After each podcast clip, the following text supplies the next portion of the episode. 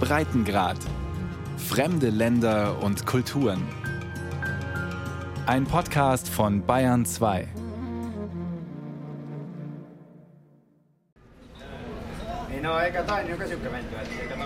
Zehn Uhr. dreißig. Die Megastar legt gerade ab vom Terminal 2 im Hafen von Helsinki.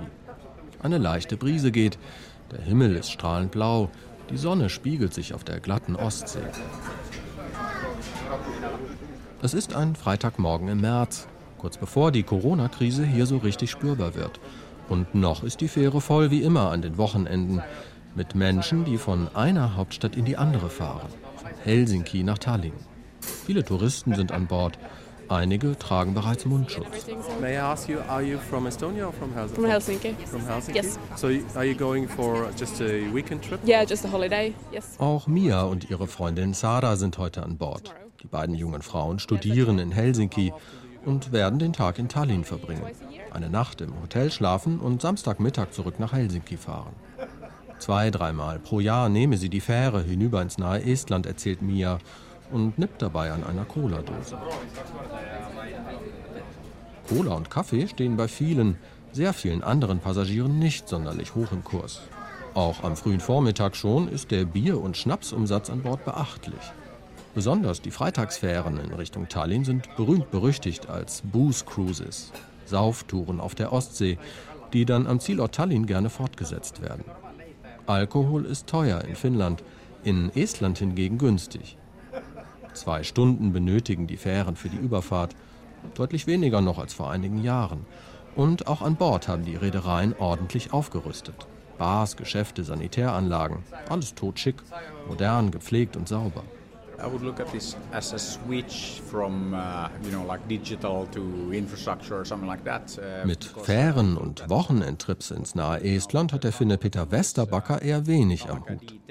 Aber die Verbindung Helsinki-Tallinn, das ist sein großes Thema seit einigen Jahren.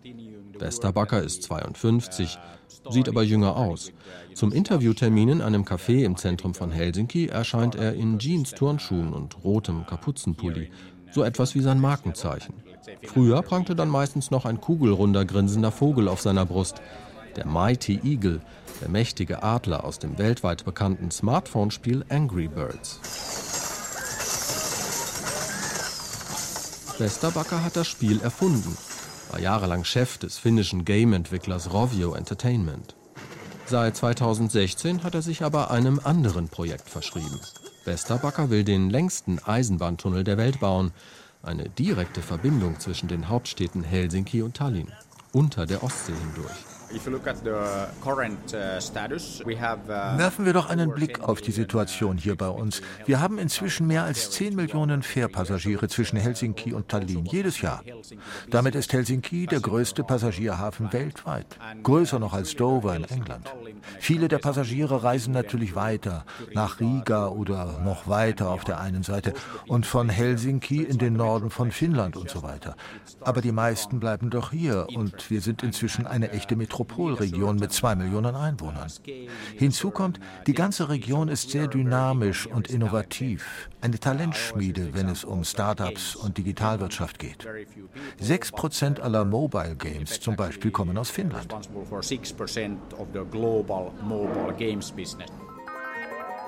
Und auch das kleine Estland mit seinen gerade einmal 1,3 Millionen Einwohnern hat seit seiner Unabhängigkeit 1991 eine rasante Entwicklung genommen. Die Rolle als europäischer Digitalpionier hat der Baltenrepublik schnell diverse einprägsame Stempel aufgedrückt. Tigerstaat und immer wieder e-Estonia. Peter Westerbacker spricht davon, wie stolz er auf den kleinen Nachbarn sei. So wenige Menschen und trotzdem kämen vier sogenannte Unicorns, Einhörner aus Estland. Start-up-Unternehmen also mit einem Marktwert vor Börsengang von über einer Milliarde US-Dollar. Das bekannteste Beispiel ist und bleibt Skype. Das IT-Unternehmen gehört mittlerweile zu Microsoft. Die Skype-Software allerdings haben drei estnische Tüftler in Tallinn entwickelt. Das ist beeindruckend, wenn man das mit anderen Ländern vergleicht. Nehmen wir Polen. 40 Millionen Einwohner. Wie viele Unicorns? Kein einziges. Und der Tunnel ist da wie ein Puzzlestück in diesem großen Bild. Er setzt nur logisch das fort, was wir hier mit diesem Start-up-Biotop begonnen haben. Die Sache ist doch die, dass große neue Ideen, wie so ein Tunnelprojekt meistens nicht von komplexen Organisationen kommen, sondern von Start-ups, also eher von kleinen Nagetieren als von Dinosauriern, wie ich immer sage.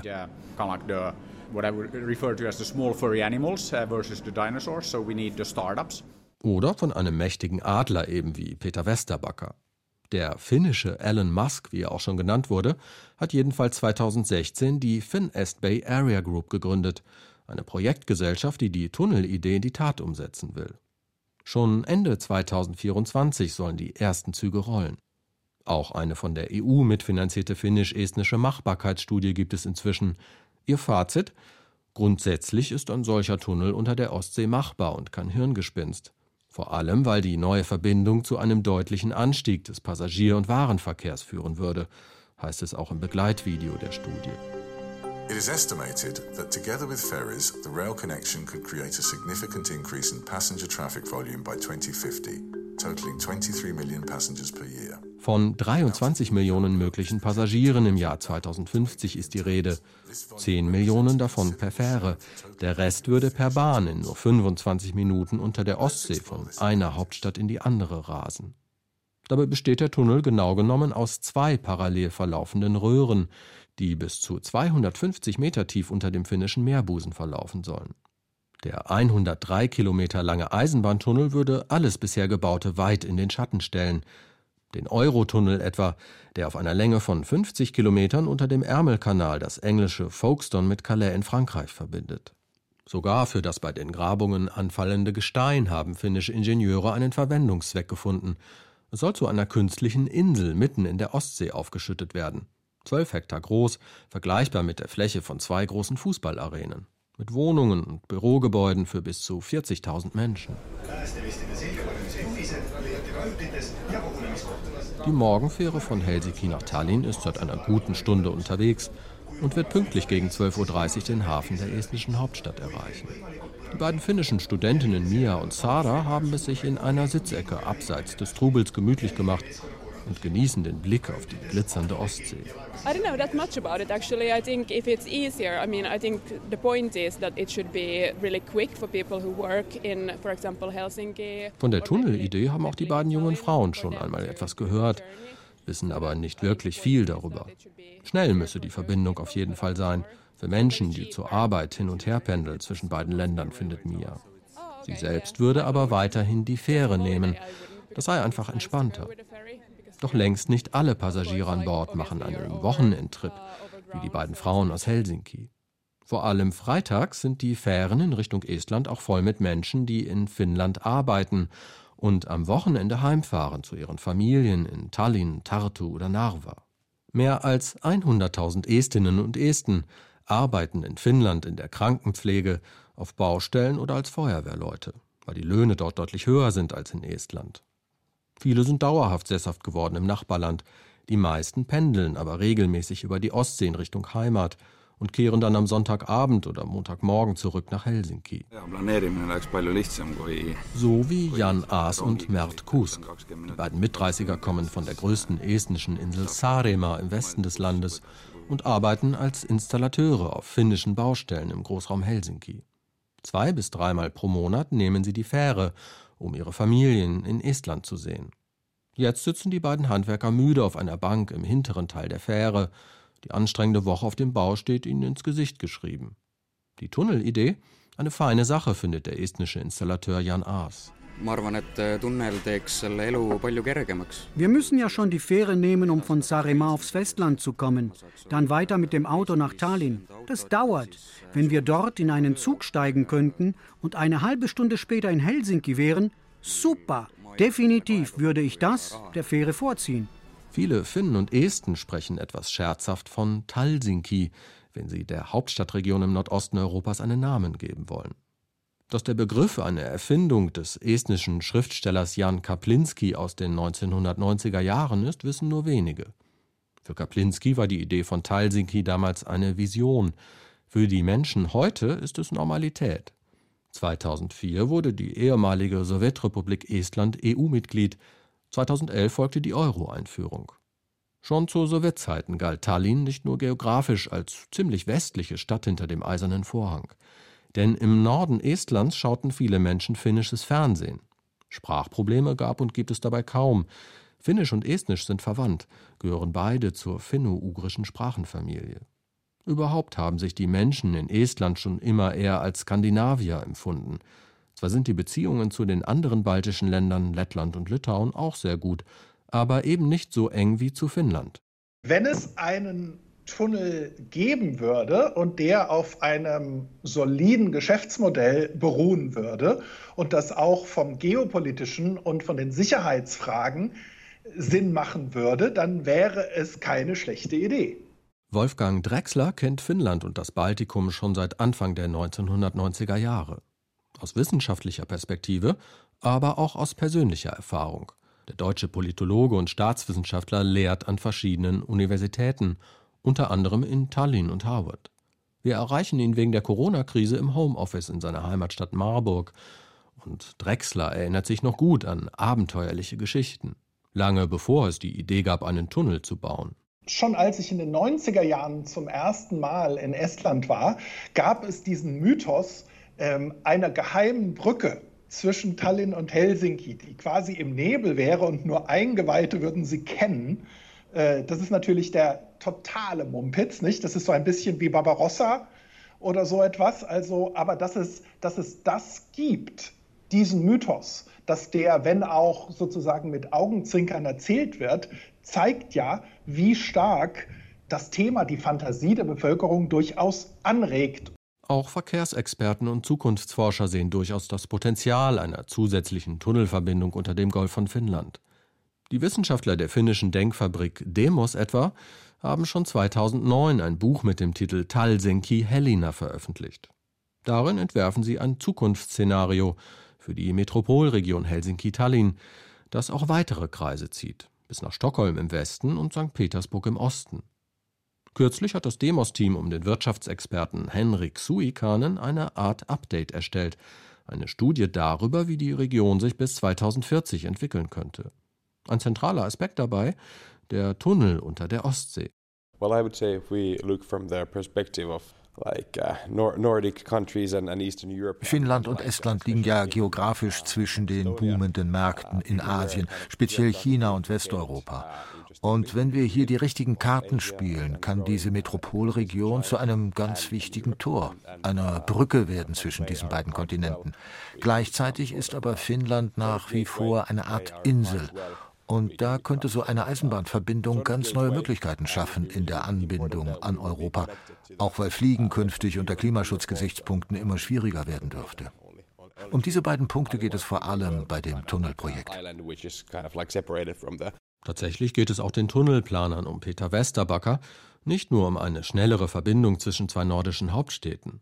Helsinki soll auch zu einem Portal in Richtung Asien ausgebaut werden – Schon heute brauchen Flugzeuge vom Flughafen Helsinki-Vantaa nicht viel länger als sieben Stunden nach Peking, zweieinhalb Stunden weniger als von München oder Frankfurt etwa. Und das Interesse ist nicht einseitig. Westerbackers Finest Bay Area Group gab im Juli 2019 bekannt, der chinesische Fonds Touchstone Capital Partners werde den Tunnel mit 15 Milliarden Euro finanzieren. Chinas Engagement auch in der europäischen Peripherie sei nur logisch, findet der Politologe Charlie Salonius Pasternak vom Finnischen Institut für internationale Beziehungen. Ich hole in meinen Vorlesungen oft eine Karte heraus, wenn es um globale Machtverschiebungen geht. In Finnland reden wir immer viel davon, wie sich der Schiffsverkehr von Shanghai nach Rotterdam verzögert, weil die Frachtschiffe nicht die Nordroute durch das Eis der Arktis nehmen können. Das ist aber global gesehen nur ein kleiner Teil dessen, was als Seidenstraße 2.0 bezeichnet wird. Dieses riesige, geplante globale Netz von Straßen, Häfen, Bahnverbindungen und so weiter. Warum die Chinesen verstärkt Finnland, Estland und damit auch den Tunnel unter der Ostsee ins Visier nehmen, Dafür hat auch Peter Westerbacker einige Argumente parat. Okay, there are many reasons. First of all, and I think the main most important one is, is that it's, it's a good Dafür gibt es viele Gründe. Zunächst einmal ist das Projekt ein gutes Investment in einem Umfeld, das wenige Risiken birgt. Finnland und Estland sind sehr, sehr stabile Gesellschaften mit null Korruption. Ein sicherer Ort, um zu investieren. Viele Menschen kommen auch hierher, weil wir eine erstklassige Bildung haben. Finnland belegt oft Platz 1, wenn es um um Glück und Zufriedenheit geht. Die Luft hier ist sauber und das ist ja keineswegs selbstverständlich. Gehen Sie nach Delhi und Sie können nicht atmen. Darum erwarten wir viele Menschen, die künftig aus Asien zu uns kommen werden. Und ein Trend zeichnet sich gerade ab, dass Finnland sehr populär bei US-Amerikanern ist. Einfach weil das hier einer der besten Orte weltweit ist, um seine Kinder großzuziehen. Der Tunnel zwischen Finnland und Estland wäre indirekt auch Teil und quasi das logische Endstück eines anderen europäischen Verkehrsprojekts, der Rail Baltica. Welcome to Rail Baltica. What is it? A much needed European gauge railway and a new economic corridor to be launched in 2026 connecting the largest Baltic cities, seaports and airports. Bis 2026 soll die von der EU mit 6 Milliarden Euro finanzierte Hochgeschwindigkeitstrasse fertig sein und endlich mit einigen Jahren Verspätung schnelles Reisen per Bahn von Estland über Lettland und Litauen nach Warschau und Berlin ermöglichen. Denn bis heute ist in puncto Schnellzüge Schluss an der polnisch-litauischen Grenze, weil Züge auf dem Gebiet der ehemaligen Sowjetunion nach wie vor auf anderen Spurbreiten fahren. Charlie Salonius Pasternak ordnet das Ganze so ein. Let's posit there are two different projects on how to do this. One is the so-called wir haben da zwei Projekte. Das erste ist ein sehr formales, von den Behörden und der EU stark unterstütztes Projekt. Und dann haben wir dieses zweite, das Tunnelprojekt. Das ist wie ein Start-up Tesla, könnte man sagen. Und das andere, die Rail Baltica, ist eher so der Mercedes-Benz. Lange geplant, viele Beteiligte. Aber zusammengenommen ist das doch sehr attraktiv und vergleichbar mit dem, was zum Beispiel in Schweden und Dänemark mit der Öresundbrücke geschaffen wurde dass man in Malmö wohnt und zur Arbeit nach Kopenhagen pendelt oder umgekehrt. Noch aber hat Tunnelvisionär Peter Westerbacker nicht die notwendigen Genehmigungen der staatlichen Behörden in Helsinki und Tallinn in der Tasche. Offiziell heißt es, es fehlten noch diese oder jene Unterlagen, genaue Untersuchungsergebnisse zur Umweltverträglichkeit des Projektes etwa. Eher zurückhaltend äußert sich deshalb auch Tiit Oitjärv, im estnischen Finanzministerium zuständig für den Bereich Raumplanung und damit auch für das Tunnelprojekt. Die estnische Regierung hat immer wieder betont, dass der Tunnel eine wichtige Sache ist für unser Land.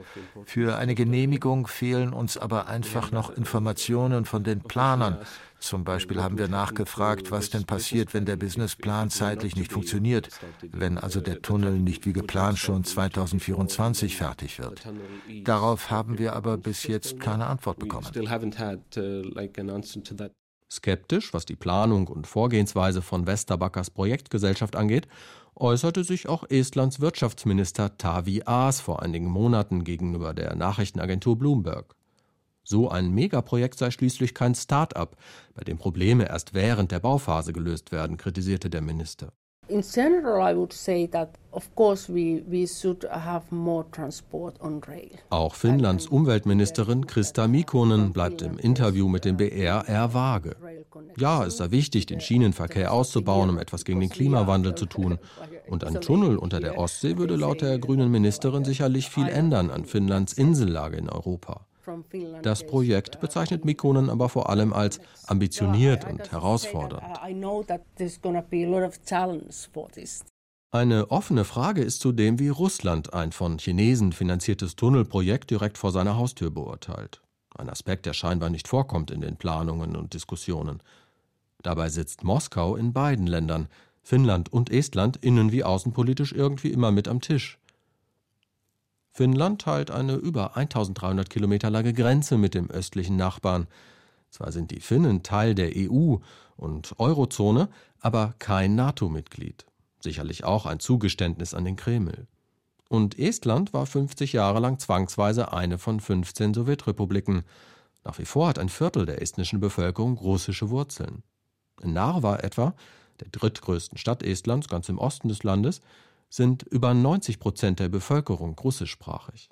Und viel stärker als in Finnland wird Moskau in Estland stets als ganz konkrete Bedrohung gesehen.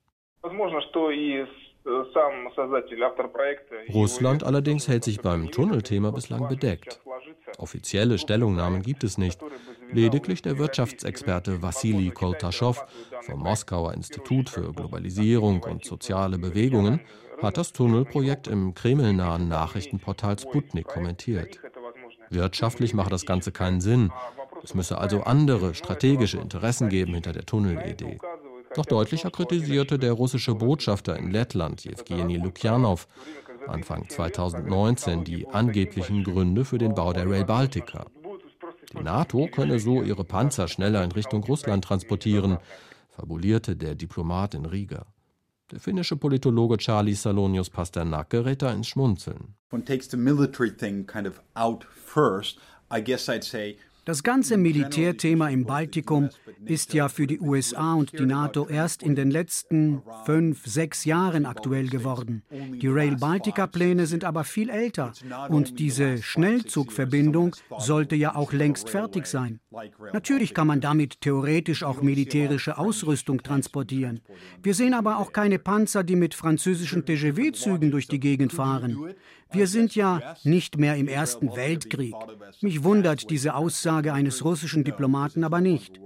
Expresszug, der über Nacht von Tallinn nach Berlin fährt, richtet doch den wirtschaftlichen Blick der ganzen Region noch stärker Richtung Westen und weg von Moskau. Geopolitisch betrachtet ist die ablehnende Haltung Russlands hier also nachvollziehbar. Russland jedenfalls werde bei alledem viel zu wenig berücksichtigt, findet der deutsche Analyst Wolfgang Drexler von der TU Tallinn. So wichtig das Russenthema sonst ist, aber dass der Westerbacker Tunnel irgendwie ein Problem für die Russen sein könnte, das ist nicht Teil des Packages. Aber der Tunnel impliziert ja eine Insel. Das kann ja eine Seefestung sein, die sich wirklich gewaschen hat. Und trotz allem haben sie eine Direktverbindung, die in gewisser Weise einen Riegel darstellt.